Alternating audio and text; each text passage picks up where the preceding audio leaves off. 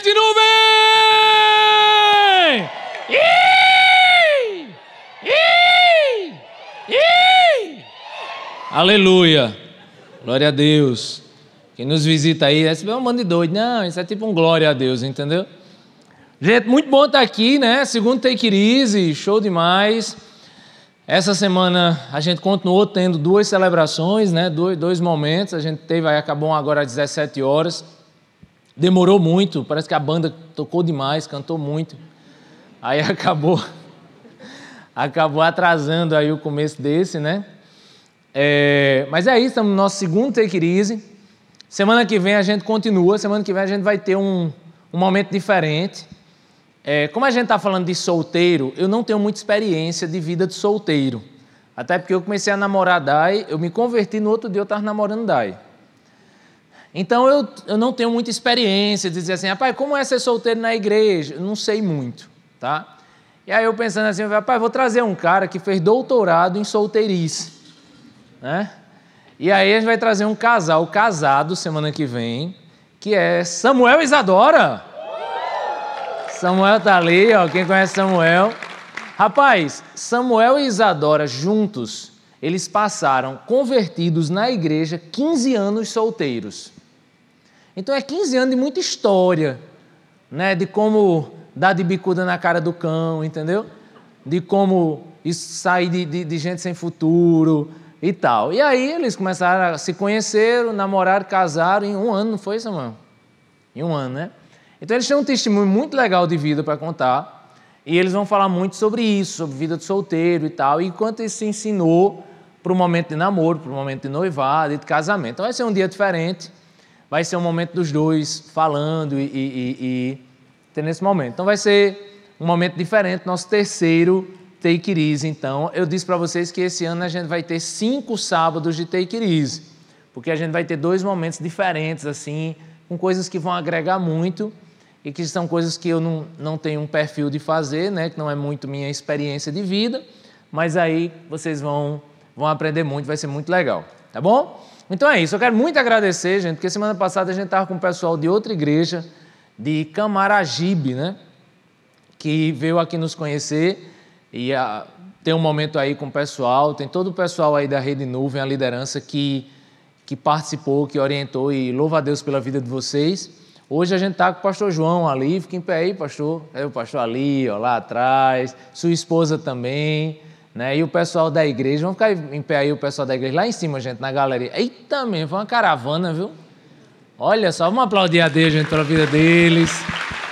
Show demais. Deus abençoe, viu? Deus abençoe. Espero que tenha sido de muito crescimento para vocês, como foi para a gente também.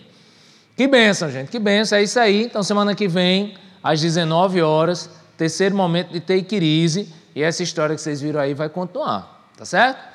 Agora é isso, vamos lá para Eclesiastes, porque hoje a gente continua falando de Eclesiastes, né? Eu já falei para vocês que essa série vai ser toda em Eclesiastes, só que hoje a gente se inspirou na sofrência de Marília Mendonça. Então vamos lá, abra sua Bíblia no livro de Eclesiastes, capítulo 9, versículos do 7 ao 12. Eclesiastes, capítulo 9, versículo do 7 ao 12.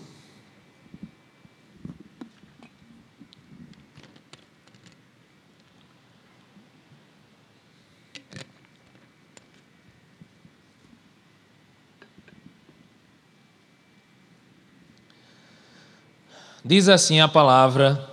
Amém? Abriu? Alguém não abriu? Diga, não abri. Todo mundo abriu. Então diz assim a palavra do Senhor: Portanto, vá, coma com prazer a sua comida e beba o seu vinho de coração alegre, pois Deus já se agradou do que você faz.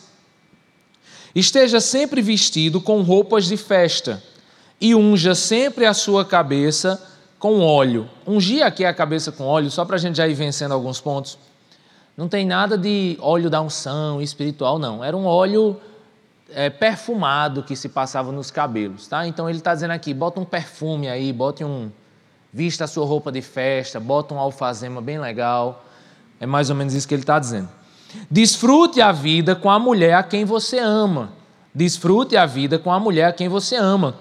Todos os dias desta vida sem sentido. Nós já estudamos Eclesiastes na série passada e eu já disse a vocês que a tradução da NVI não é boa.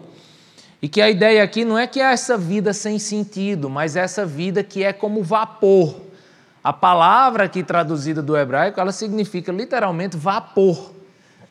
Então o que ele está dizendo aqui é: desfrute a vida com a mulher a quem você ama todos os dias dessa vida que é como vapor, ou seja, dessa vida que é temporária, dessa vida que é passageira. É isso que o escritor bíblico quer dizer.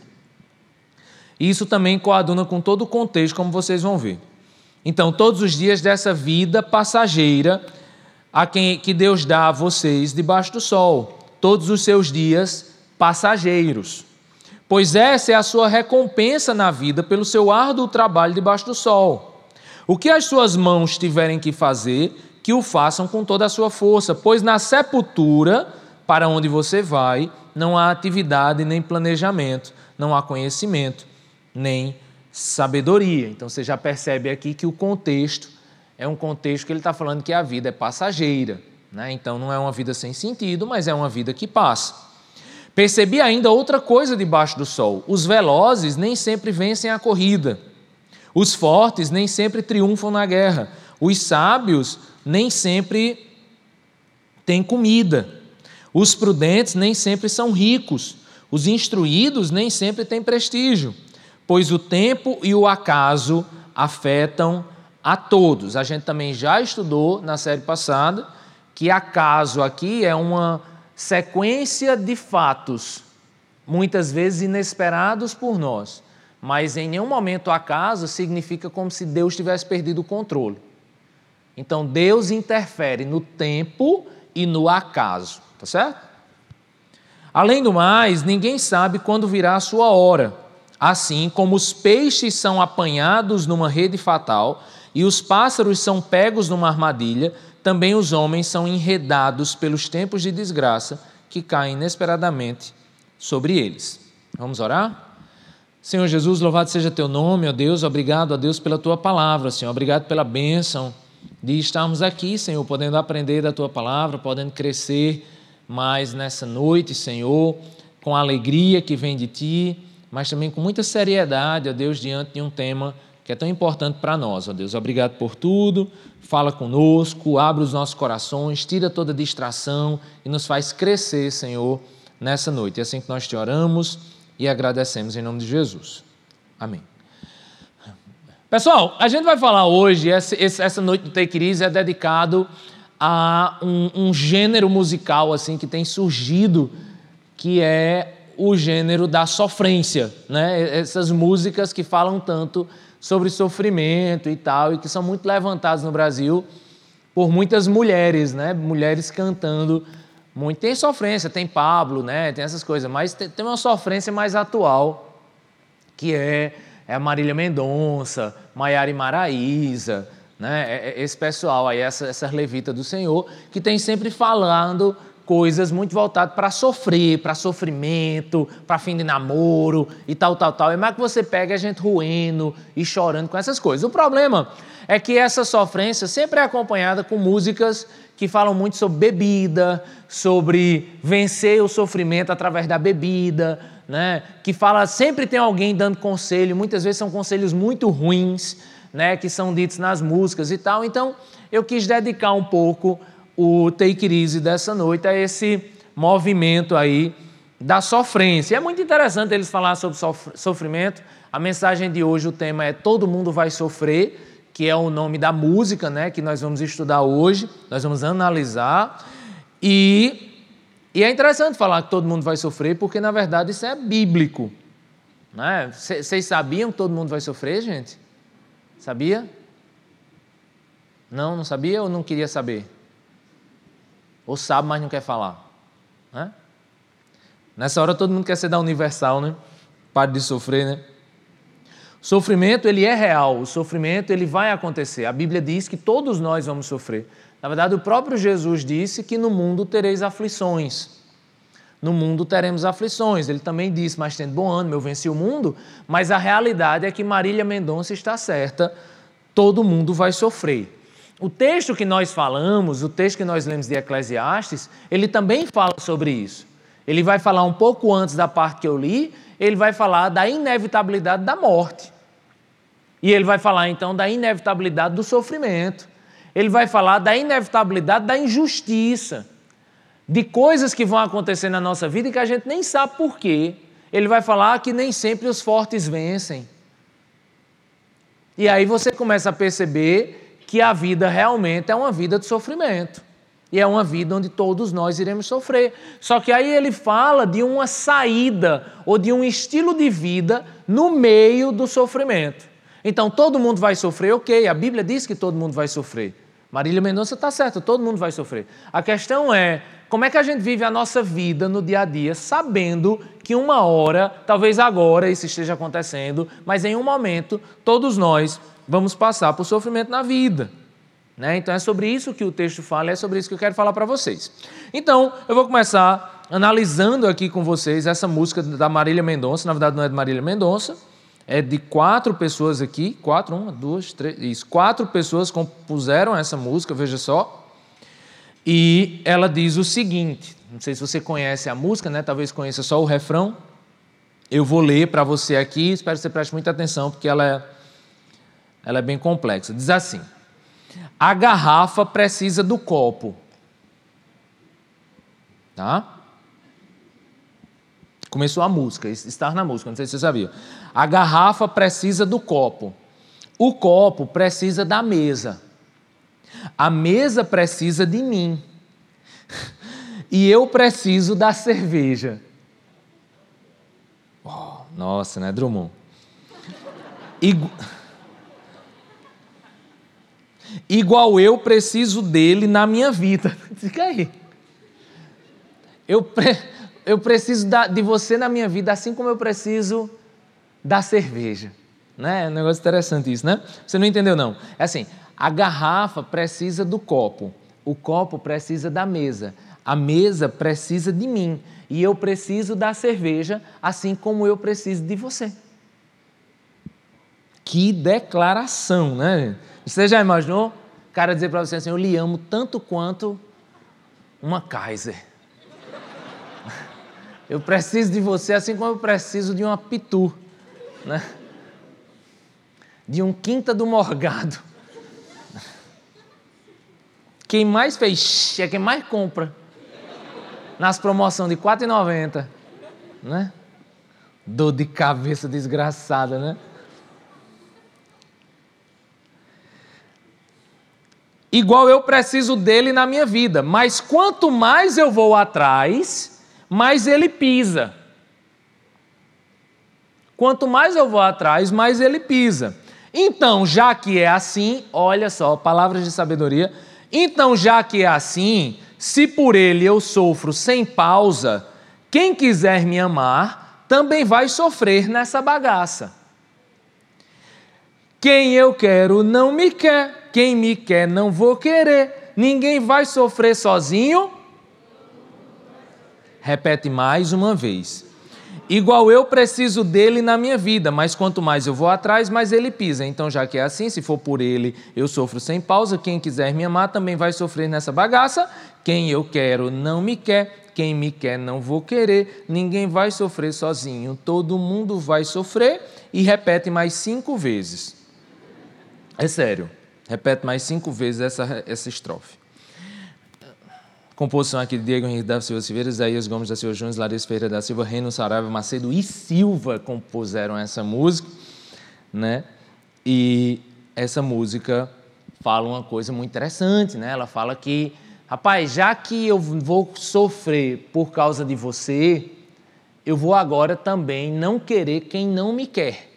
Então, já que quem eu quero não me quer, quem me quer eu também não vou querer, porque assim, se eu sofro por quem não me quer, quem me quer também vai sofrer, porque eu também não vou querer. Pronto. Falou uma pessoa de três anos de idade, emocionalmente falando. Não é verdade? Não é verdade? Mas é isso. Então, vamos analisar o que a levita do Senhor, Marília, falou. Como é o nome dela mesmo? Marília Mendonça. Marília Mendonça falou: todo mundo vai sofrer? Vai, gente. Pior que está certa, pior que ela está certa, todo mundo vai sofrer. Né? Todo mundo vai sofrer, e todo mundo vai sofrer porque a Bíblia diz que o pecado vai fazer isso. O, a, a causa do sofrimento no mundo, a causa que faz com que todo mundo sofra, vem do pecado, vem de Gênesis 3. Deus não nos fez para sofrer. Na verdade, Deus nos, nos fez para a vida eterna. Deus nos fez para viver um relacionamento maravilhoso ali de Adão e Eva e sua família morando no Éden e se multiplicando, né? E a gente viveria eternamente nisso. Só que aí vem o pecado. Então toda a culpa do sofrimento é do pecado. Mas isso é uma realidade. A realidade é que por causa do pecado, todos nós, todos nós sofreremos. Isso é inevitável. A grande questão é que existem duas formas de sofrer. E isso o livro de 1 Pedro traz. Ele traz isso no final do capítulo 3 e em todo o capítulo 4. Eu peço licença para ler só alguns versículos que dizem assim: Amados, não se surpreenda com o fogo que surge entre vocês para prová-los, como se algo estranho estivesse acontecendo. Alegrem-se à medida que participam dos sofrimentos de Cristo, para que também, quando a sua glória for revelada, vocês exultem com grande alegria. Se vocês são insultados por causa do nome de Cristo, felizes são vocês, pois o Espírito da glória, o Espírito de Deus, repousa sobre vocês. Se algum de vocês sofre, que não seja como assassino, ladrão, criminoso, caba safado, isso aqui sou eu que estou dizendo, né? na Bíblia não diz não. Ou como quem se intromete em negócios alheios. Contudo, se sofre como cristão, não se envergonhe, mas glorifique a Deus por meio desse nome. Pois chegou a hora de começar o julgamento pela casa de Deus, e se começa primeiro conosco, qual será o fim daqueles que não obedecem ao Evangelho de Deus? Por isso mesmo, Aqueles que sofrem de acordo com a vontade de Deus devem confiar sua vida ao seu fiel Criador e praticar o bem. Eu não tenho, logicamente, como explicar esse texto todo, mas eu tenho como tirar a mensagem dele para vocês. O que Pedro vai dizer nesse texto aqui é o seguinte: existem duas formas de sofrer. Existem pessoas que sofrem porque fazem a vontade de Deus. Existem pessoas que sofrem porque elas fazem a vontade de Deus e, por fazer a vontade de Deus, acaba sofrendo alguma, algum preconceito, alguma, algum inconveniente na vida. Né? Eu lembro quando eu fui terminar meu curso de teologia e eu cheguei lá e, e tinha que ler. A gente foi surpreendido que tinha que ler 700 páginas em cinco dias e fazer resenha de 12 textos. E aí o pessoal da turma fez assim: Tiago, Vamos aqui ler esses textos, cada um lê 100 páginas, aí cada um faz uma resenha e depois a gente só muda as palavras e tal, tal, tal. Aí eu falei, rapaz, três anos de teologia, ninguém aprendeu nada nesse negócio. Aí eu falei, não, gente, pelo amor de Deus, não pode fazer isso não. Vou fazer só. Aí peguei e fiz só, e o pessoal ficou com raiva de mim. Né? Ficou com raiva de mim. E aí eu fui dois dias ler as 700 páginas, curso de Direito me ensinou a ler rápido. Não sei se eu, se eu entendi o que eu li, mas eu li. Né? O curso de Direito também me ensinou isso. Aí, eu lembro que eu sei que eu fui, li tudo, fiz as resenhas tudinho, e, eu, e quando tinha aula, porque ainda tinha, tinha que aula, eu lá assistindo aula e o povo lendo o texto. Aí, Tiago, e aí, terminou? Quer ajuda? Eu falei, não, terminei. Então, Tiago, pelo amor de Deus, compartilha aí com a gente tuas resenhas. Eu falei, não, meu irmão, é pecado. Eu não sei como é que você vai pegar um diploma hoje à noite, né? Mas que a gente colava grau na sexta-noite, né? Mas não pode. Então, rapaz, ficaram com o cara feio comigo, né? Vão ficar chateado comigo e tal. É engraçado esse tipo de coisa, né? Porque você espera esse tipo de coisa em qualquer lugar, né? Menos num, num, na turma, assim, de teologia, enfim. É, ficaram com raiva de mim. Né? Então, existe. E foi chato, porque no final, na, na colação de grau, ficou aquele clima meio chato e tal. No final a gente se abraçou, tal, e, e, enfim, mas fica aquele, aquele ambiente chato. Então, existem momentos que a gente sofre na vida e a gente sofre na vida porque faz a coisa certa. Isso é uma coisa. É, isso é uma coisa. Agora, tem momentos que a gente sofre na vida e a gente sofre porque está fazendo a coisa errada. A gente sofre porque por fazer a coisa errada. E aí, por fazer a coisa errada, coisas erradas trazem consequências para a vida. E essas consequências na vida acabam trazendo sofrimento para nós. Então existe um sofrimento que vem por eu fazer a coisa certa. E existe um sofrimento que vem porque eu estou fazendo a coisa errada. E eu quero falar um pouquinho sobre esses dois tipos de sofrimento com vocês. E eu vou começar falando sobre esse sofrimento de fazer a coisa errada. É, porque é muito interessante quando você lê, ouve e entende essa música da Marília Mendonça, né? Porque você vê, a mulher está lá, apaixonada por um caba, dá em cima do caba, o caba não quer. E aí já tem aquela coisa no nosso coração, que eu acho que nosso coração, não nosso coração, nosso coração foi feito para felicidade, mas o pecado que invade nosso coração, ele foi feito para trazer tristeza, decepção, frustração e, e não sei mais o que. Porque é, é esse pecado no nosso coração que faz com que a gente, às vezes, busque sofrer. Você vê, a mulher está lá interessada no caba. O caba não quer ela. E ele vai e ela diz, né? Quanto mais eu vou atrás, mais ele pisa. Ele pisa. Você está sendo pisado. E você ainda gosta de uma pessoa que lhe pisa? Aí você diz, ah, Tiago, eu estou sofrendo. Está sofrendo por quê? Está sofrendo porque quer. Está sofrendo por safadeza. Não é porque parece que é coisa do nosso coração, né, rapaz? É, é, é gostar de quem não gosta da gente. Não é? Você quer se apaixonar o caba, é, é só dar onde difícil, dar onde. Não quero saber. É engraçado, né? Porque você vai. E aí, cara, como é que tá? Não, fulano tá, tá puxando conversa, tá conversando comigo. Aí eu falo, rapaz, mas fulano é uma menina tão boa. Fulano é uma menina tão de Deus. É, mas não senti nada, não. Aí você vê, o cara entra na igreja, sabe? Aí fulana passa. Aí faz, paz, tudo bom? Tudo bom, fulano? Tudo bem, fulana? Pai do Senhor, Pai do Senhor. Aí fulana vai, curte tua foto. Né? Comenta, que lindo, Deus abençoe. Aí você faz, rapaz, vai, fulana caidinha, rapaz. Você é uma bicha atirada. Não, pai. Aí vai, passa por fulana, fulana simpática, fulana gente boa, fulana notoriamente ali, marromeno na dele. Quer fulana? Não quer fulana. Não era legal se ele quisesse fulana? 50% do namoro está feito já.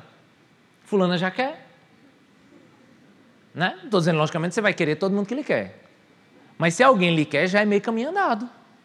Mas não, está muito fácil. Está muito fácil. Está muito fácil casar para você ficar escolhendo o difícil, né? Tá fácil achar um homem, né? Tá fácil para você ficar achando só os difíceis, né? Tá muito fácil. Aí o cara vai andando, aí passa uma bicha velha chata na igreja. Passa, aí você faz, boa noite. Aí o cara, meu Deus, eu acho que eu estou amando. Eu acho que, caramba, Deus está confirmando alguma coisa aqui no meu coração. Alguma coisa assim, é, é ela, Deus, é ela, é ela. Aí Satanás faz, é. Não é? Não, eu, eu quero quem não me quer. Ah, pessoa chata. Pessoa abusada, pessoa nem falou contigo. Aí vai, ah, não falou comigo não. Aí tu faz, faz um stories, marca ela, ela não responde. Aí parece que a paixão vai aumentando assim, ó. Paixão, paixão do cão. Paixão do cão. Uma pessoa que sofre porque fica se interessando mais por quem não lhe quer, ao invés de abrir seu coração para pessoas que lhe querem, são pessoas que sofrem porque querem sofrer. Parece que procura, sabe? Que procura. Deixa eu ver, quem vai me magoar mais? Espera aí, deixa eu escolher aqui. Tem gente que tem um dedo podre assim. Deixa eu ver aqui, ah, quem vai me machucar mais? Ah, é você que eu quero. Quem é o mais sem futuro? Ah, ah você, vai ser você, coração, vou dar para você. Né? É.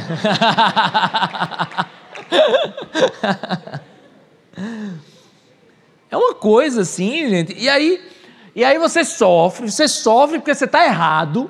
Você sofre porque você está se metendo em coisa que não tem futuro.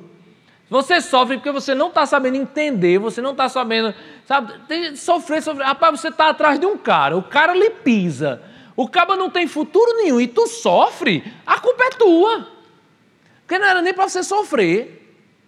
Não era nem para você sofrer. Mas rapaz, não me quer não. Oxi, quem está perdendo é quem? Eu li essa frase esses dias que dizia que a questão do sofrimento é a forma como eu, eu, eu, eu encaro o sofrimento. É a forma como eu encaro o sofrimento. Deixa eu contar uma coisa que aconteceu essa semana na academia que eu achei bem interessante. Homem que é homem odeia malhar perna. Né? Primeiro, não precisa malhar perna. Eu digo isso para minha esposa toda hora, mas a academia manda malhar. É muito ruim. E, primeiro, e outra, é muito vergonhoso malhar perna. Que homem vai malhar perna, bota um pezinho assim, aí chega uma menina dessa finura e pega três vezes o teu peso. A ponto que eu acho que se essa menina pular, ela voa. De tanta força que ela tem nas pernas, entendeu? Aí eu fui malhar num equipamento que eu nunca vi na vida. Uma máquina que era paisagem. Eu nunca vi na vida, nunca vi ninguém usando essa máquina. Aí o, o instrutor fez, ó, oh, Tiago, você vem aqui, bota esse negócio aqui, bota as pernas aqui, se abaixa aqui, bota peso aí. Eu fui, ah, beleza, beleza, aprendeu, aprendi, aprendi. Aí beleza, malhei. No segundo dia, né, no, na outra vez da série que eu fui malhar esse negócio, eu olhei para a máquina assim e fez, é, vamos lá. Vamos sem peso primeiro, né? Aí eu fiz sem peso, sem peso nenhum. Foi difícil, mas deu. Entendeu? Aí eu fiz às 10. Aí eu, homem que é homem, é bicho amostrado, né? O povo olhando eu sem peso nenhum. Aí eu falei, rapaz, eu acho que cabe aqui uns 20 quilos em cada lado. E é um saco você pegar peso de 20 quilos, porque o peso de 20 quilos é desse tamanho. E ele nunca está perto. Aí eu fui para o outro lado da academia, me agarrei num peso de 20 quilos, certo que tinha coronavírus nele. Saí, aí botei, pá. Aí fui atrás do outro de 20 quilos. Peguei o outro, aí saí andando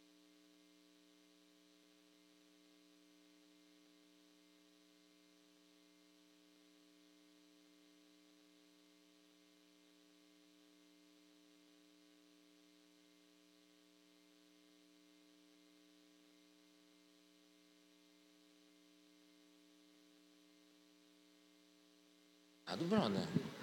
Ó, oh, eu abri aí. Esse malha a perna. Vocês viram o pulo que ele deu?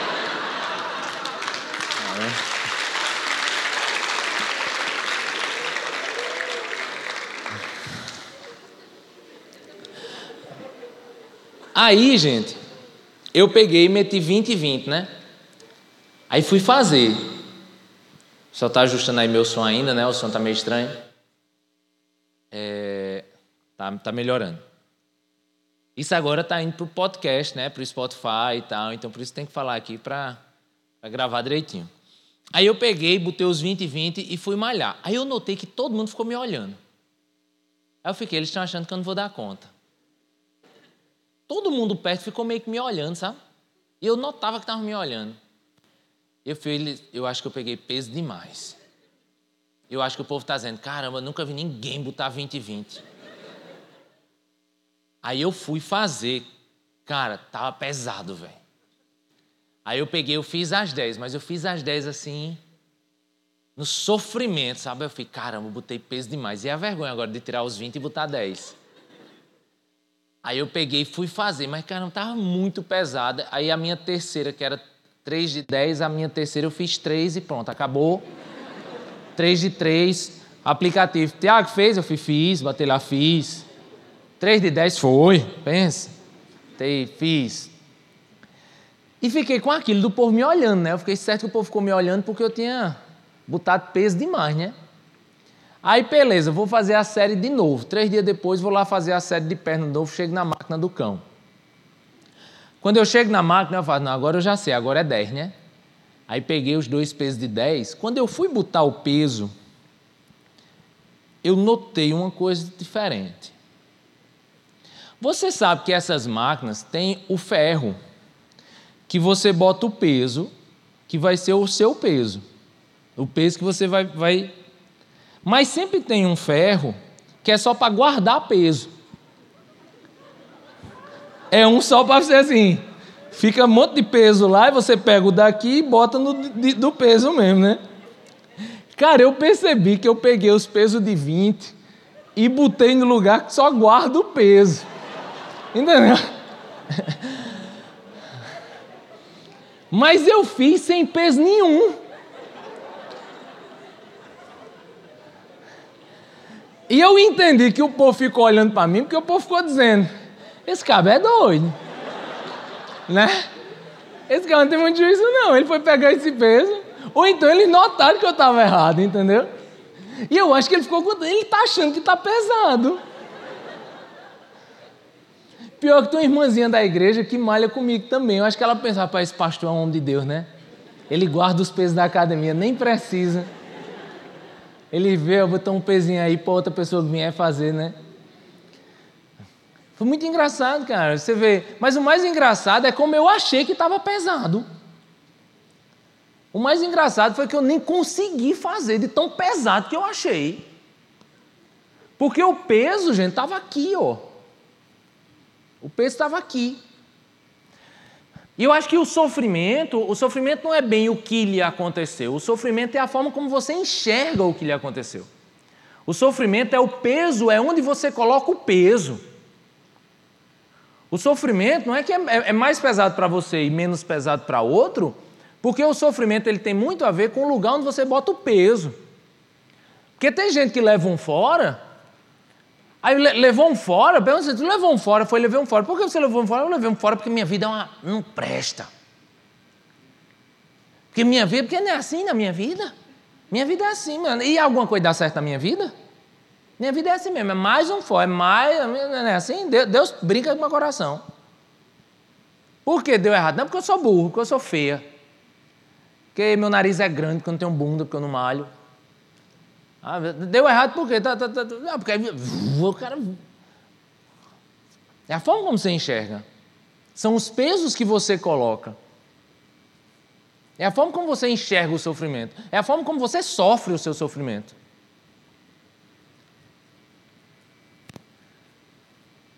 Está atrás de um cabo. O cabo não quis saber, ele pisou. Problema dele. E aí, como é que você está? Estou bem. E o que é que aconteceu? Rapaz, só um cabo que deixou de namorar a pessoa mais especial que ele tinha namorado. Mas foi livramento do céu. Para mim. Entendeu?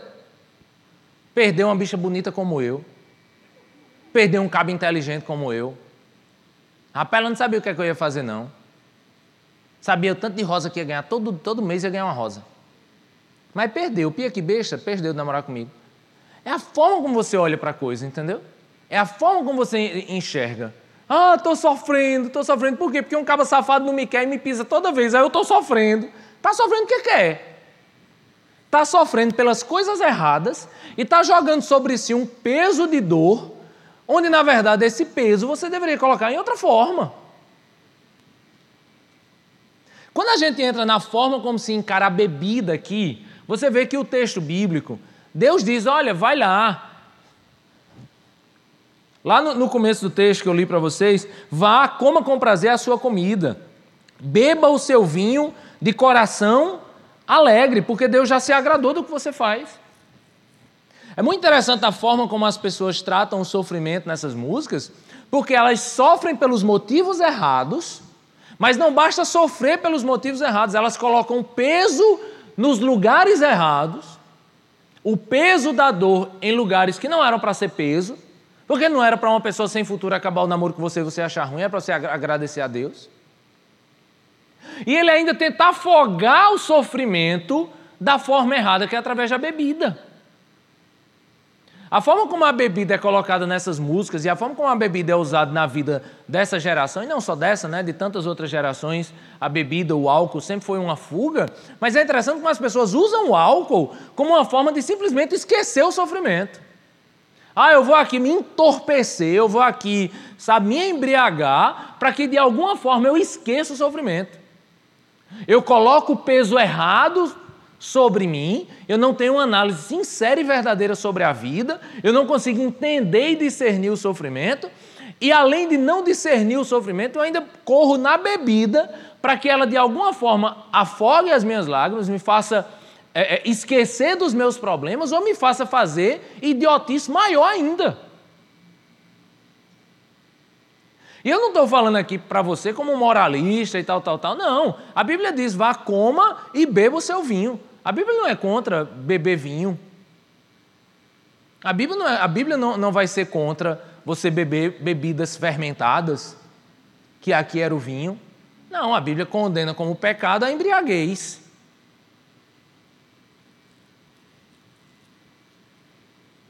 Agora, a forma como as pessoas vivem isso hoje não é uma forma de pegar um vinho e experimentar um bom vinho. Não é uma forma de, com muita decência, né, entendendo os seus limites, você provar uma, uma bebida que tem um teor de álcool fermentado. Não, não. Ao contrário, a Bíblia vai dizer: olha, vai lá e aproveita e coma e beba e se, e se alegre, desfruta a vida que Deus lhe deu. Agora, a Bíblia não coloca isso como uma forma de apagar o sofrimento. Não, a gente não sofre e desconta na bebida, a gente sofre e busca Deus. A Bíblia, a, a, a, bebida que ela vem no momento em que você se alegra e que Deus te permite isso, Deus te permite, em meio ao mundo de sofrimento, em meio ao mundo de tantas coisas difíceis, Ele te permite momentos da vida em que você consegue se alegrar nele. E ter momentos de alegria nele, e, e, comer uma comida boa, e beber uma bebida gostosa, e vestir a melhor roupa, e se alegrar naquele momento, naquelas coisas que Deus te permite se alegrar. Então veja, não é uma bebida para correr do sofrimento. Não, ele fala aqui de uma comida e uma bebida que eu posso aproveitar em Deus com decência no momento das alegrias da vida. É totalmente diferente. Totalmente diferente. As pessoas não conseguem discernir o seu sofrimento, parar um pouquinho assim e entender, eu estou sofrendo por quê? Qual o motivo desse meu sofrimento? Ah, eu estou sofrendo porque eu estou fazendo a coisa errada? Ah, eu estou sofrendo porque eu estou atrás de uma pessoa que, que nem me queria mais? Isso é peso? Isso é dor? A primeira coisa é que sofremos quando fazemos as coisas erradas e as coisas erradas trazem consequências e isso traz sofrimento. O interessante é que na música ela fala de viver um ciclo de sofrimento, né? Se você não me quiser, eu também não vou querer você, e aí vai todo mundo sofrer. E às vezes você vive um ciclo desse. Você vive um ciclo de de, de, sofrer por uma pessoa que não lhe quer e depois sofre por outra pessoa que não lhe quer, e você não consegue viver um ciclo de um relacionamento que você faz a coisa certa. E não você sofre porque faz as coisas erradas. Quando fazemos as coisas erradas, consequências ruins vêm sobre a nossa vida. E aí vem sofrimento. Agora, também existe um momento em que a gente sofre fazendo a coisa certa. Existem momentos em que a gente sofre fazendo a coisa certa. E aí tem outra música de Marília Mendonça, que é engraçado que ela diz o contrário da que eu li anterior. Não sei como é que a pessoa canta, a mesma pessoa canta duas músicas que diz uma coisa diferente da outra. Mas o nome da música é Supera. Que essa é boa. Essa diz coisa boa né? Você vai ver. Não sei como ela dá um conselho bom. Ela diz assim: tá de novo com essa pessoa? Não tô acreditando. Vai fazer papel de trouxa outra vez. Você não aprende mesmo. Para você isso é amor, mas para ele isso não passa de um plano B. Se não pegar ninguém da lista, liga para você, te usa e joga fora. Para de insistir, chega de se iludir. O que você está passando, eu já passei e eu sobrevivi. Se ele não te quer, se ele não te quer, só a igreja. Olha, gente, isso é bíblico. Se ele não te quer, supera, velho. Tem mais, gente, não acabou não. Ele está fazendo de tapete o seu coração. Promete para mim que dessa vez você vai falar não. Aí tem um momento aqui bem Marisa. De mulher para mulher, supera, não posso nem dizer isso, né? De mulher para mulher, supera. Vamos ver a passagem. O que você está fazendo eu já passei e eu sobrevivi. Se ele não te quer, se ele não te quer, tem que dizer isso para tua amiga, velho. Olha que coisa bíblica. Rapaz, tu está sofrendo com um cabo, está falando, olha que é a mesma pessoa cantando músicas que dizem completamente diferente. Na outra, ela estava dizendo assim: ah, eu estou sofrendo, e, eu vou, e ele me pisa, mas eu vou continuar sofrendo mesmo. E tem mais: quem me quiser, eu não vou querer, não. Aí eu vou sofrer por ele, depois o outro vai sofrer por mim, e todo mundo vai sofrer. Nessa não. Nessa ela diz assim: você está sofrendo por um cabo sem futuro? Então, deixa para lá. E se ele não te quer, supere. Olha só Deus falando com você através de Maria Mendonça, quem diria? Essa, essa, essa é uma coisa boa, porque essa, ele diz o seguinte: olha, você está num relacionamento que não presta, você está num relacionamento que não tem futuro nenhum, ele está dizendo: acabe, rapaz, supere.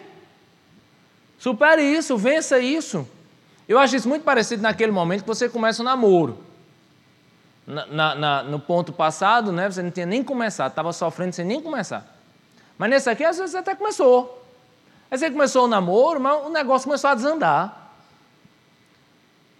A pessoa não era bem o que você esperava, mas você sente, você gosta dessa pessoa, mas você começa a perceber que de alguma forma esse relacionamento não tem sido bom para você. De alguma forma Deus não está nesse relacionamento, de alguma forma você não se sente próximo do Senhor, você não tem crescido no Senhor. Aí você fala assim: rapaz, eu vou acabar. Eu vou acabar. Mas veja, você ainda gosta da pessoa.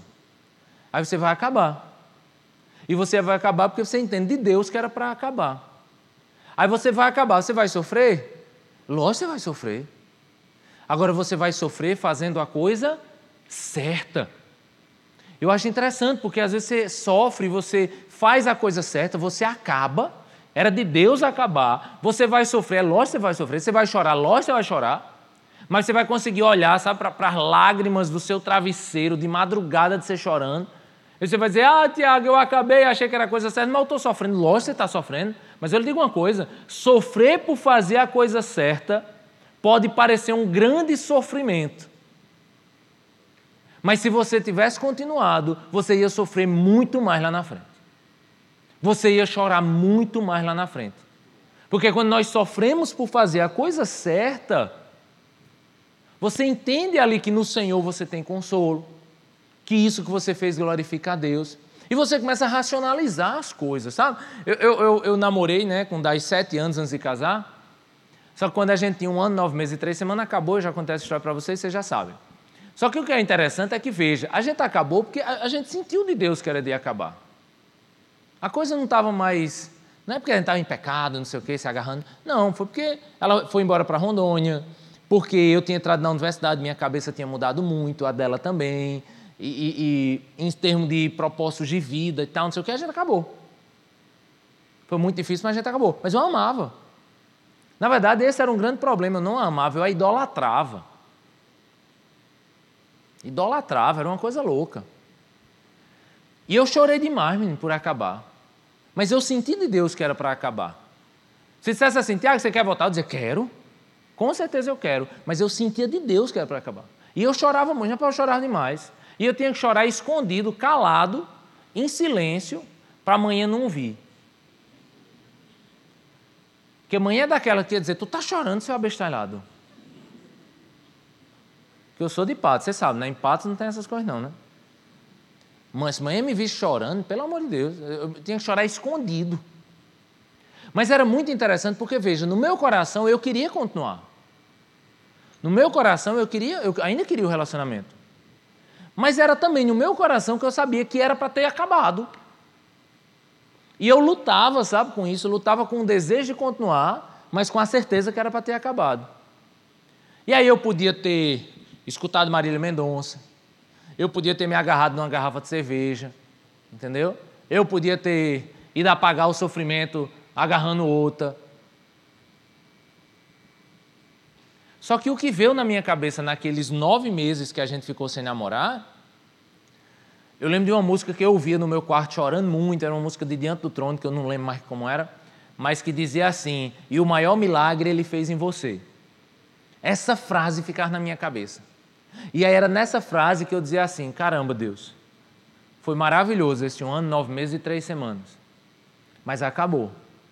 Mas eu agradeço, porque olha que coisa especial. Foi a partir dela que eu conheci ao Senhor. E era quando eu pensava assim que eu dizia, eu não sabia porque tinha acabado. Mas eu olhava assim e dizia, Deus, obrigado. Olha que coisa boa eu vivi nesse, nesses quase dois anos. Olha quando eu cresci no Senhor. Eu lembro que eu orava por ela, dizendo, Senhor, dá um namorado que seja um homem de Deus para ela. Que ela seja feliz. Eu agradecia a Deus pela vida dela. E eu, e eu tentava ali entender o que, por que tinha acabado. Eu não sabia por que tinha acabado. Mas eu sabia que eu tinha feito a coisa certa. Eu sabia que tinha que ter, que tinha que ter feito isso. Quando você vê isso, você começa a pensar as coisas e dizer, não, eu preciso racionalizar as coisas. Eu preciso colocar diante de Deus as coisas e dizer, Deus, acabou por quê? O que é que o Senhor quer me ensinar com isso? O que é que eu posso aprender com isso? Olha que formas diferentes de ver, né? Você acaba o um namoro, aí vai se embriagar, vai, vai, vai, pegar outra, vai não sei o quê. Ou então você acaba o um namoro e bota o peso na coisa certa, no lugar certo. Aí diz assim: caramba, eu queria ter acabar, continuado, mas acabou. O que é que Deus quer me ensinar com isso? O que é que Deus quer me ensinar por esse período que eu estou solteiro? O que é que Deus quer me ensinar com esse namoro que está capengando? Uma coisa é certa: sofrer por fazer a coisa certa é muito melhor do que sofrer insistindo na coisa errada. Porque você sofre pensando, você sofre discernindo, você sofre entendendo. Tem uma música de Ana Vitória. Uma música muito boa, gente. O nome da música é Agora Eu Quero Ir. E ela diz assim: preste atenção. Encontrei descanso em você. Vocês conhecem essa? Não? Conhece? Cadê meu violão? Não, não, brincadeira. Você sabe mesmo? Sabe? Então venha. Vem.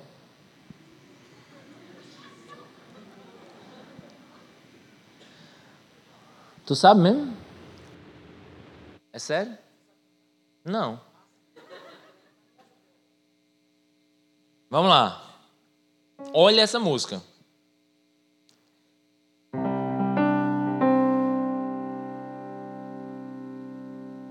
Eu ainda não não estou acreditando que ele vai cantar. Mas eu não sei a hora que eu começo a cantar. Diga, começa a cantar. Olhe para mim. Eu, eu canto agora, agora, agora. É encontrei.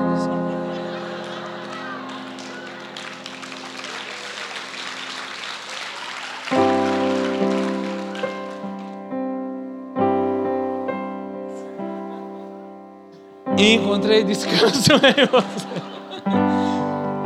Tu tá cantando certo não, brother? Sai daí. Me arquitetei, me desmontei. Enxerguei verdade em você me encaixei, verdade eu dei. Fui inteira e só para você. Eu confiei, nem despertei. Silenciei meus olhos por você, me atirei, precipitei.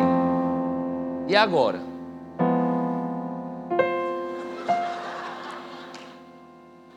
Agora eu quero ir para me reconhecer de volta,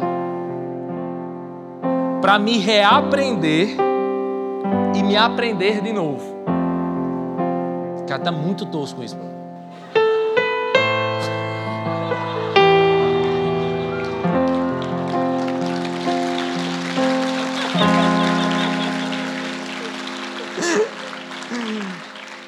Imagina a Ana Vitória vendo isso. Que desgraça fizeram com a música, cara. Então ela diz: agora eu quero ir para me reconhecer de volta, para me reaprender e me aprender de novo. Quero não desmanchar com teu sorriso bobo. Ah, os banguelos rindo para ela. Quero me refazer longe de você. Olha, olha que coisa. Fiz de mim descanso para você. Te decorei, te precisei, tanto que eu esqueci de me querer. Testemunhei o fim do que eu era. Agora eu quero ir para me reconhecer de volta, para me reaprender, me aprender de novo, quero me desmanchar no teu sorriso bobo, quero me refazer. Eu que sempre quis acreditar, olha, olha isso, eu que sempre quis acreditar, que sempre acreditei que tudo volta, mas eu nem me perguntei como voltar, nem por quê. Eu, amigo, Drummond. Como é que alguém compõe um negócio desse, cara? Olha que coisa incrível. Ela gostava do cara, gostava do cara, não queria se desmanchar, não queria nem estar perto do cara para não ver o sorriso do cabo. Mas ela começou a perceber o seguinte: que existia uma idolatria com o cara. Eu te precisei, eu te decorei. Só que o que é aconteceu nessa idolatria? Tanto que esqueci de me querer. Ou seja, ela começa a viver um relacionamento que era um relacionamento que estava destruindo quem ela era. Eu acho que um dia eu ainda escrevo um livro sobre isso, cara, porque eu acho que esse namoro não presta. Eu acho que o namoro que mais não presta é o namoro que muda quem eu sou ou que destrói quem eu sou. Eu acho que todo relacionamento ele nos muda, mas todo relacionamento ele nos faz crescer. Mas tem relacionamento que não te faz crescer, tem relacionamento que te destrói, tem relacionamento que você começa a, a, a deixar nem de entender quem você é. E ela tanto deixou de entender quem era, ela deixou de, de, de, se preocupar com ela, ela deixou de viver, de viver quem ela era, ela deixou de ser quem ela era, e mesmo gostando do cara, ela disse assim: Não, agora eu quero ir. E eu não quero ir nem perto de você, porque eu vou acabar quando você der um sorrisão para mim, eu vou acabar caindo de novo. Eu quero ir e eu quero sair para eu me reaprender. Eu quero ir para eu começar a entender quem eu sou. Eu quero ir para eu começar a voltar a ser quem eu era. Sabe a pessoa que, menina de Deus, um homem de Deus, um cabo que tal, aí começa um relacionamento, rapaz, em um ano, a pessoa está fazendo coisas que nunca fez na vida, ela está não apenas fazendo coisas erradas, que sabe que é errada, ela está deixando de sentir o temor de Deus por isso, ela começa então a deixar de fazer coisas que fazia, ela começa a se afastar de pessoas que amavam, ela começa a deixar de viver uma vida com Deus que tinha, aí essa é a hora que você para assim e fala, rapaz, esse negócio não presta não. Mas veja, você gosta da pessoa, você ainda tem um relacionamento, você sente algo pela pessoa. Mas veja o que ela diz na música: não, mas agora eu quero ir porque eu preciso voltar a ser quem eu era. Porque nenhum relacionamento tem direito de me roubar de mim. E muito menos de me afastar de Deus. E quando eu me afasto de Deus, eu deixo quem eu ser, quem eu deveria ser. E ele diz mais, ele diz: "Olha, eu quero ir, eu quero acabar. Eu gosto, mas eu quero acabar. E eu vou sofrer, mas eu vou sofrer fazendo a coisa certa. E é mais, eu que sempre quis acreditar e sempre acreditei que tudo volta, né? Porque você acaba, mas você acaba gostando, aí você faz, mas vai voltar. Vai voltar, vai voltar. Olha que coisa interessante. Ela diz: Eu que sempre quis acreditar e sempre acreditei que tudo volta, mas eu não me perguntei como voltar, nem por que voltar. Ela racionalizou um, um, um, o sofrimento. Ela olhou para o sofrimento assim e falou: Peraí, o que eu aprendi com esse negócio? Peraí, vai voltar? Voltar? Por que eu vou voltar? Como eu vou voltar? Vai voltar do mesmo jeito que era? Vai voltar para fazer a mesma coisa que fazia? Peraí, por que voltar? Por que voltar? Deus quer que eu volte? Isso é um relacionamento que realmente vai, vai me fazer crescer? Não existe nada melhor quando. É interessante, né? Porque você parece que é uma música de amor, mas é uma música de, de, um término de um relacionamento. E o que é fantástico é isso. O título da música é Agora Eu Quero Ir. O título da música é Eu vou embora, eu vou sofrer, eu não posso nem ficar perto de você, mas eu preciso aprender a, a reaprender a entender quem eu sou. E eu vou sofrer, mas eu vou sofrer fazendo a coisa certa. Eu vou sofrer, mas eu vou sofrer voltando para o caminho certo. E aí, depois que eu entender o como e depois que eu entender o porquê, talvez a gente possa falar no quando. O quando é a última coisa para chegar aqui. Porque depois que você entender o como e depois que você entender o porquê, talvez você perceba que quando nunca mais. Sofremos quando fazemos coisas erradas, mas às vezes também sofremos fazendo a coisa certa. É muito melhor sofrer por fazer a coisa certa. E aí, para você conseguir entender o que vai ser o melhor para a sua vida de Deus, o melhor de Deus para a sua vida, aí o texto de Eclesiastes ele fala sobre isso. Ele fala sobre isso. Eu vou ler de novo para você. Ele diz assim: Portanto, vá, coma com prazer a sua comida, beba o seu vinho de coração alegre, pois Deus já se agradou do que você faz. Esteja sempre vestido com roupas de festa, unja sempre a sua cabeça com óleo. Aí preste atenção.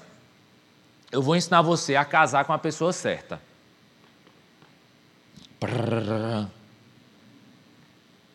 Tem que ter uma expectativa, assim, né? Eu vou ensinar você a achar a pessoa certa, meu amigo. Pessoa certa. Nunca fiz isso na vida, mas vou fazer agora. Olha o que o texto diz. Desfrute a vida com a mulher a quem você ama, todos os dias dessa vida temporária que Deus dá a você debaixo do sol, todos os seus dias temporários, de vapor pois essa é a sua recompensa na vida pelo seu árduo trabalho debaixo do sol. O que é que Salomão está dizendo aqui? Salomão está dizendo o seguinte: nós vamos sofrer de todo jeito. Sofrimento é uma coisa que existe para todo mundo. Você sofre quando faz a coisa certa, você sofre quando faz a coisa errada. Então aprenda o seguinte: acha uma mulher de futuro para você sofrer pelo menos bem acompanhado. Ele está dizendo isso. Ele está dizendo isso.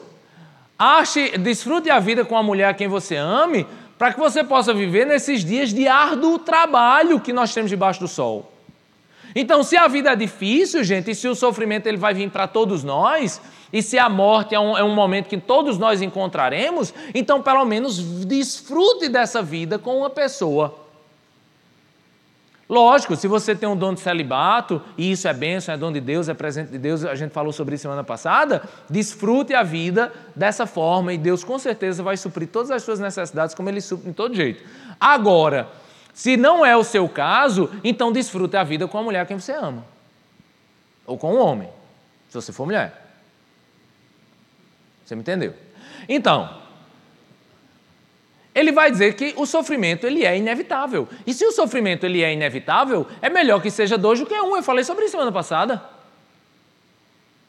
Então, já que é melhor, já que eu já sei que vou sofrer, e já que eu já sei que é, é, é, é muito melhor estar com dois, então aprenda a achar quem é o dois. Primeira coisa, ele diz: desfrute a vida com a mulher a quem você ama. Primeira coisa, gente, você tem que se relacionar a alguém sobre quem existe um, um sentimento, existe um amor, existe, um, um, existe algo ali.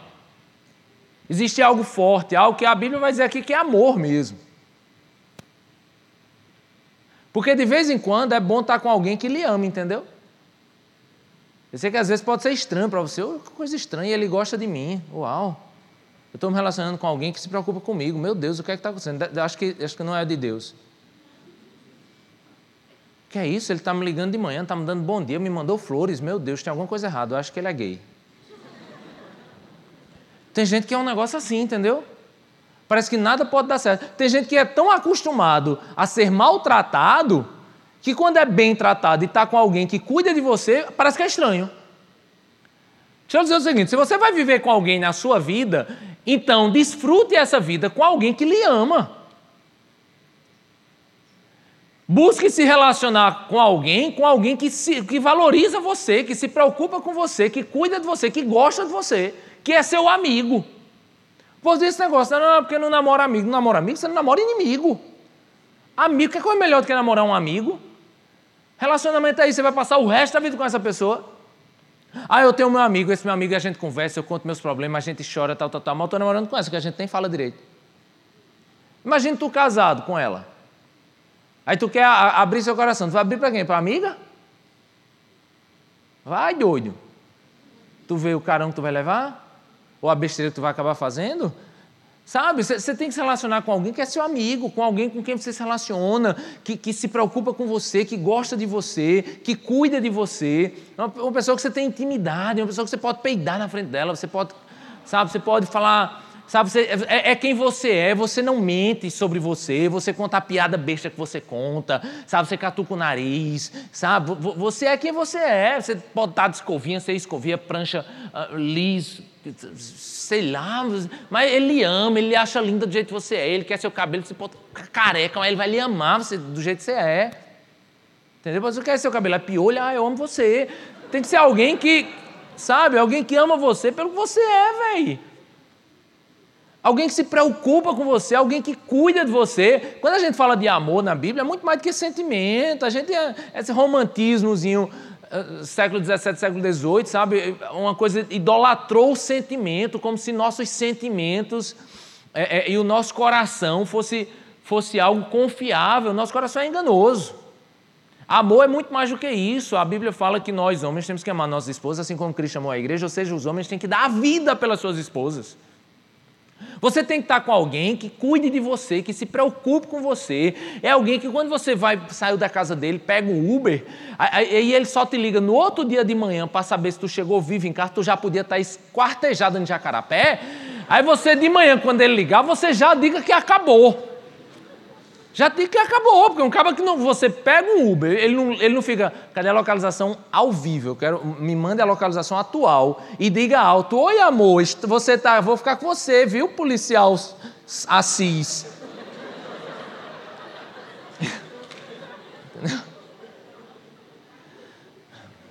O cara que não cuida de você, o cara que não, não se preocupa com você, que você sabe, ah, amor, tá chovendo, vem cá, toma o guarda-chuva aqui, tome mas não tem guarda-chuva. Então, venha debaixo da minha camisa aqui. Entendeu? Se preocupa, rapaz. O cara que a mulher vai para onde? Vou para meu carro, tá onde? Lá, lá, lá ali. Ali no mato do aeroclube. Tá, eu vou aqui que meu carro está mais perto. Não, você tem que cuidar da pessoa, você tem que se preocupar com a pessoa. Eu cuido da minha filha, gente, eu cheiro minha filha. Porque a, a, a referência paterna, né, sobre, sobre a menina, né, a ideia do pai da menina, né? A menina vai amar da forma como ela é amada pelo, por esse seu grande primeiro amor, que é o pai. Eu pego minha filha assim ontem, né? Foi o aniversário da minha esposa, e aí eu cheguei no corredor, do nada minha filha entra no corredor, saindo do quarto dela. Quando ela entra no corredor, eu desmaio. Eu me jogo para trás assim. Aí, pum, me joguei para trás. Ela fez, papai, papai, o que foi, papai? Aí eu fiz, Bela, ela fez, é. Eu fiz, eu acho que eu vi uma princesa da Disney aqui em casa. Ela faz, ô oh, papai, era eu. Eu fiz, era você? Mas eu pensei que era Ariel, a pequena sereia. Ela estava com o vestido da pequena sereia.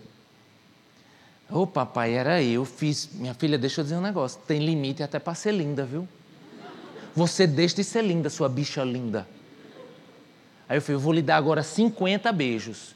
Ela fez, não vai dar não, vai dar. Eu, povo agora eu vou dar 60. Sua bicha, vem cá, me dê 60 beijos. Dou 60 cheiros no cangote dela. Para que ela entenda o que é alguém que cuida dela, que se preocupa. Rapaz, para essa menina achar um namorado. Para ela passar no corredor, o caba, ela dizer, paz do Senhor, e o cabo fazer. Ah. Ela vai dizer, vai te lascar. Eu lá sofrer por um nojento dele.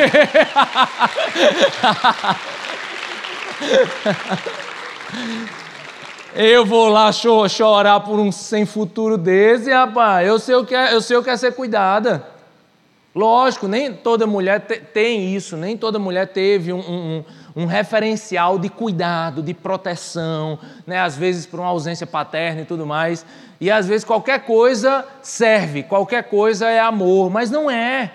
Não é. A mulher, a mulher na Bíblia, ela tem que casar com um homem que cuide dela. Então, a primeira coisa para você se relacionar com alguém que seja futuro é que essa pessoa tem que amar você, ela tem que cuidar de você, ela tem que se preocupar com você, ela tem que chorar com você, sabe? Ela tem que estar com você, ela tem que sentir a sua preocupação, sentir a sua dor, ela tem que cuidar de você.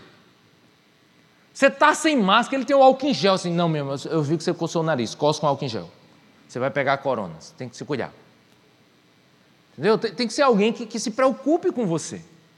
Isso é amor, gente. É isso que a gente tem que procurar. Se você acha alguém que, que lhe trata assim, que gosta de você assim, que se preocupa com você assim, meu Deus, o que é que está faltando?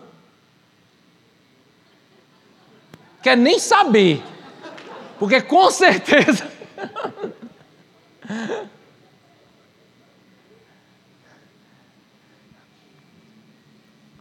Segunda coisa, segunda coisa, ele diz assim: desfrute a vida, né? Desfrute a vida com a mulher quem você ama. A pessoa que a gente tem que achar para casar, a gente tem que ser uma pessoa que cuide da gente, que nos ame, que se preocupe conosco. Mas segunda coisa, é uma pessoa com quem você pode se alegrar com ela. É alguém que você pode desfrutar a vida com ela. É alguém que é, que, que é incrível estar com essa pessoa. Porque se a vida é um momento de tanto sofrimento, eu pelo menos tenho alguém com quem eu posso me divertir nos momentos bons.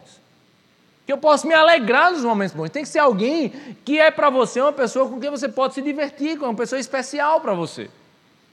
Tentar explicar, né? Você, você sai aqui, aí você está namorando uma pessoa super chata, mas você acha lindo. Essa menina chata que você está namorando, eita coisa linda, ó, bicha chata, fala com ninguém, eu peguei essa bicha chata. Olha só o, o desafio, consegui estar namorando essa menina. Aí vai sair. Aí tu é o caba da galera, né? Tu gosta de estar com a galera, tu gosta de estar de 50 pessoas. Vamos, vamos sair, eita, vocês vão para onde? Vamos para ali. Ah, vamos para ali, vamos para ali. Aí tu chega na bicha chata que tu está namorando. Ei, bicha chata, vamos lá, a gente vai todo mundo, a gente vai sair. Ah, não gosto. Vai ter mais do que uma pessoa lá, que aglomeração, né? Ah, não gosto, vamos, vamos para casa assistir uma série. Que série? Anne?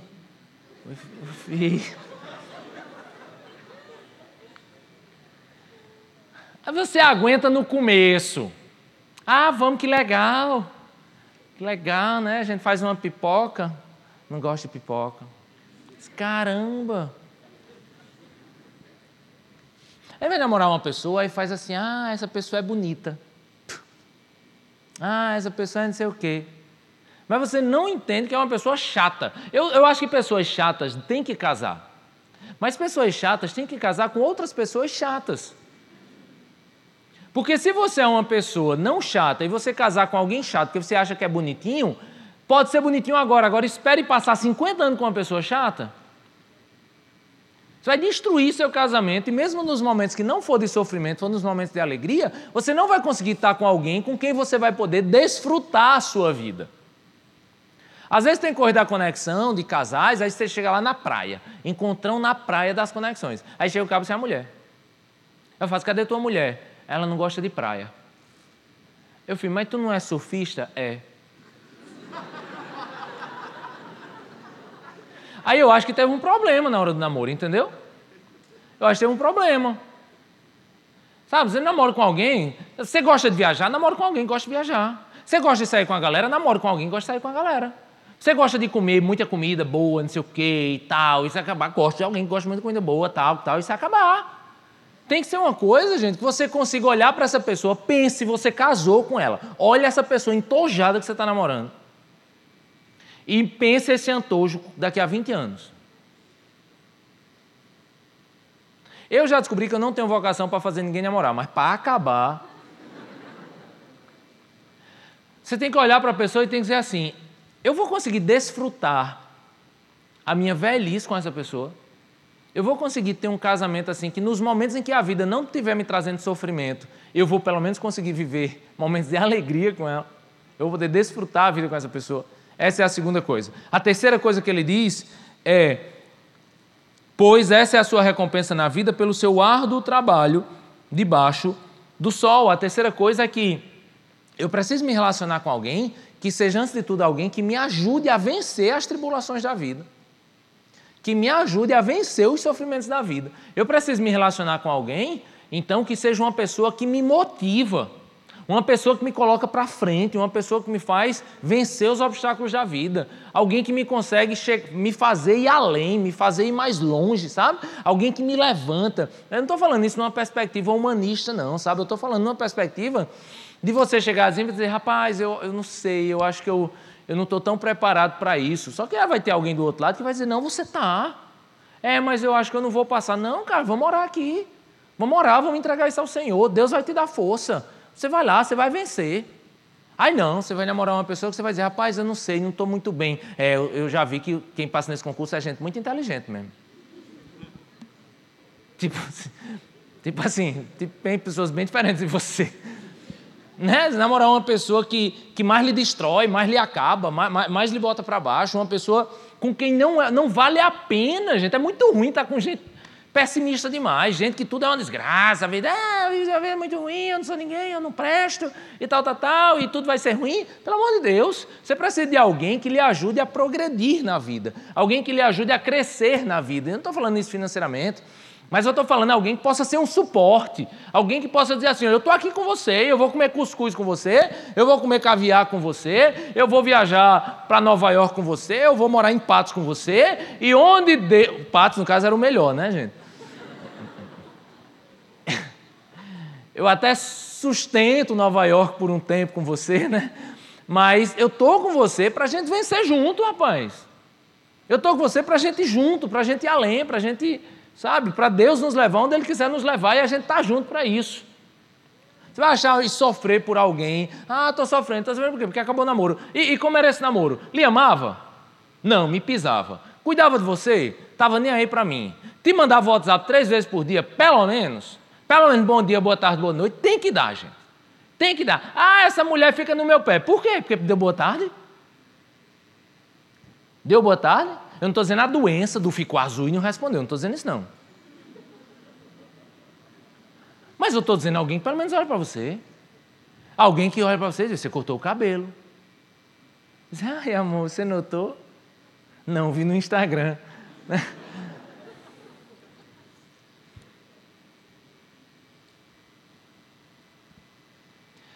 Você tem que procurar alguém que lhe ame, tem que procurar alguém com quem você possa desfrutar a sua vida. E você tem que procurar alguém que lhe motive a passar pelos trabalhos árduos da vida. No final, gente, eu disse para vocês que a gente sofre quando faz a coisa certa, a gente sofre quando faz a coisa errada, a gente pode sofrer mesmo quando faz a coisa certa, a gente sofre quando faz a coisa errada. Mas Eclesiastes ele também diz uma coisa. Ele diz o seguinte: Os velozes nem sempre vencem a corrida. Os prudentes nem sempre são ricos. Os instruídos nem sempre têm prestígio, pois o tempo e o acaso afetam a todos. No final, o que o texto diz é que nós também sofremos quando nós nem sabemos o porquê. Você vê, ele diz: nem sempre os velozes vencem. Nem sempre os mais sábios vão conseguir chegar mais longe. Nem sempre a vida vai ser justa. Entendeu? Você sofre com certeza quando faz a coisa errada. Você pode sofrer até mesmo quando faz a coisa certa. Mas você também pode sofrer em coisas que você nem entende o porquê. Tem um conto da Lígia Fagundes Teles chamado A Estrutura da Bolha de Sabão. Isso acabou sendo um livro dela, né? E chamavam de A Estrutura da Bolha de Sabão, que era um, um conto em um livro de vários contos, ele sempre foi o último. Porque esse conto da Lígia ele era muito, muito característico dela. Ele meio que resumia bem a cosmovisão dela em tudo, né? Ela que tinha uma perspectiva bem realista, bem Machado de Assis, bem depois do seu tempo, mas essa, essa crônica específica é uma crônica que me marca muito e eu fui atrás dela, porque quando eu estava fazendo essa mensagem eu meio que lembrei dela, né? E aí eu fui li de novo esse livro. E é interessante porque ela conta a história de uma mulher que tinha casado com um homem que era amigo seu de infância e se separou desse cara. E depois reencontrou o ex-marido um tempo depois. Esse cara era conhecido por todo mundo e todo mundo ria dele porque ele estudava a estrutura da bolha de sabão. E, ele, e ela passa o conto inteiro meio que achando isso lindo, né? achando o fato dele ser tão filósofo, tão inteligente. E ele estudava então a estrutura da bolha de sabão. A bolha de sabão ela é o quê? Ela é sólida, ela é líquida, ela é gasosa. O que é a bolha de sabão? Né? No final, ela faz uma visita na casa do seu ex-marido. O seu ex-marido está lá com a atual esposa. E aí eles têm um diálogo no final. Eles têm um momento final do conto que diz assim: ela diz, né? Comecei a sentir falta de alguma coisa. Comecei a sentir falta de alguma coisa. Era do cigarro? Acendi um e ainda a sensação aflitiva de que alguma coisa faltava. Mas o que é que estava errado ali? Saiu a esposa, né, a, atual esposa, saiu e fechou a porta. E aí ela diz: fechou-nos. Né? Essa é a expressão chave aqui da, da crônica. Saiu e fechou a porta. Aí ela diz: fechou-nos. Então descobri o que estava faltando. Ó oh, Deus, agora eu sabia, ele ia morrer. E acaba a crônica e acaba o livro. Né? E aí você faz, what? O que essa mulher quer dizer nesse negócio aqui, né? A mensagem que ela quer passar, e ela fala oito contos, né? Existe até uma, uma, uma ideia de oito contos de amor, né? Mas, na verdade, ela traz realmente oito contos. Nos oito contos se fala de relacionamentos, mas nenhum é verdadeiramente sobre amor. É sempre sobre adultério, divórcio, morte. Uma mulher que casa com um cara porque é o único que quis casar com ela e ela trai o cara, né? E meio que a estrutura da bolha de sabão fecha o livro, sabe? Porque na verdade a ideia que ela quer passar é que o amor é a estrutura da bolha de sabão. O amor é a bolha de sabão. A estrutura do amor é a mesma estrutura da bolha de sabão. É essa coisa que se você se aproximar, ela estoura. É essa coisa meio que fluida demais e inconstante demais, e que se você se aproximar, ele se afasta, e que se você tentar pegar, ele se estoura. Ou seja, o que ela quer passar é que o amor é essa coisa inócua, o amor é essa coisa insustentável, o amor é essa coisa difícil de se viver. E ela passa oito crônicas para falar que no final, no fim, ele vai morrer. E assim, eu posso lhe dizer que, pela perspectiva de Eclesiastes, o amor não tem a estrutura da bolha de sabão. Até porque quando a gente fala de amor, o amor para nós é algo muito concreto, porque o amor para nós ele é representado numa pessoa, ele é encarnado na pessoa de Jesus. Então, o amor não é uma coisa inócua, ao contrário, o amor é extremamente poderoso. O amor não é algo passageiro, ao contrário, o amor é algo eterno. O amor não é algo que eu busco e se afasta de mim, ao contrário, o amor é algo que me buscou primeiro. O amor é algo muito mais profundo do que o mundo acha que é amor. Um casamento é algo muito mais sólido do que o que Lígia Fagundes Teles entende o que é um casamento. Talvez ela nunca conseguiu ver o casamento de duas pessoas que desfrutam a vida alegres, alegres no Senhor.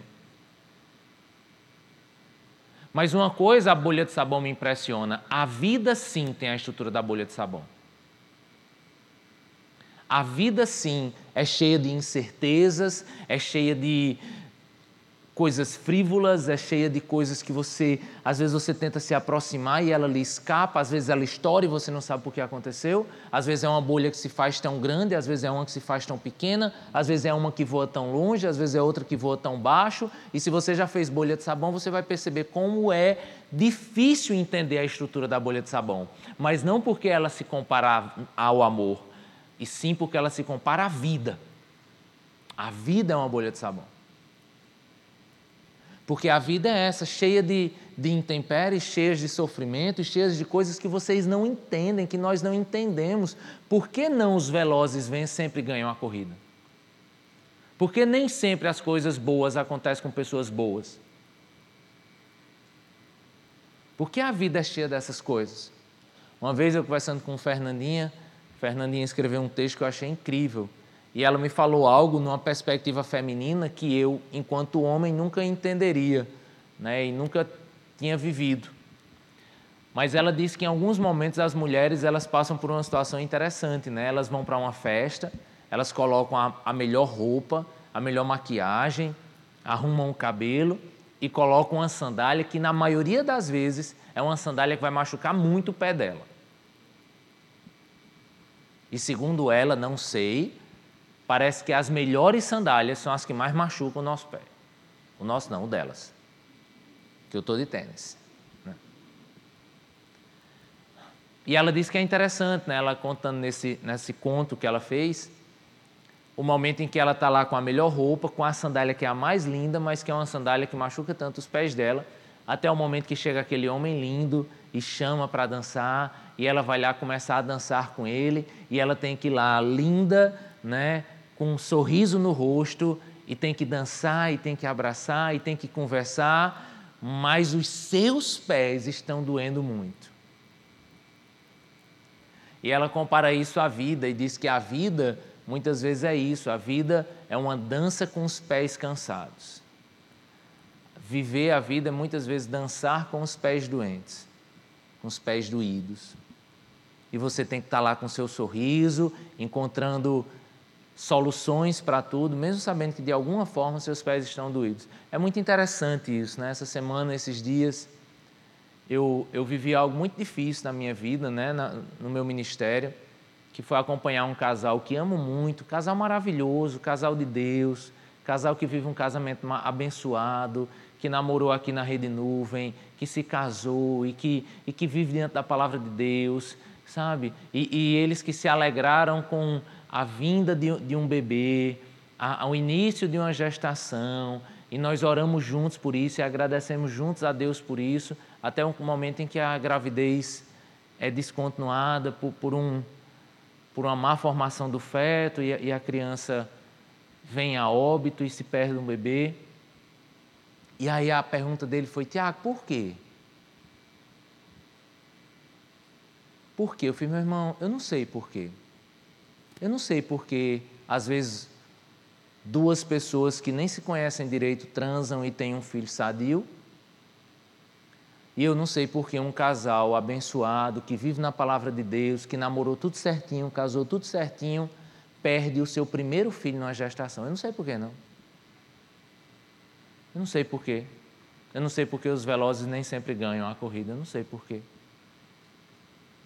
Agora, uma coisa eu sei esse filho que você não chegou a conhecer, um dia nos céus você vai você vai conhecer. E você vai ter a eternidade com ele, porque o sofrimento, apesar de ser um sofrimento que muitas vezes a gente não sabe o porquê, mas a gente sabe que ele terá um fim. Porque se o sofrimento ele começa na queda em Gênesis 3, ele é restaurado na cruz de Cristo e ele é consumado no novo céu e na nova terra, onde ele restaurará todas as coisas do céu e da terra e onde ele colocará um fim a todo o sofrimento e também aquele sofrimento que eu não entendo porquê.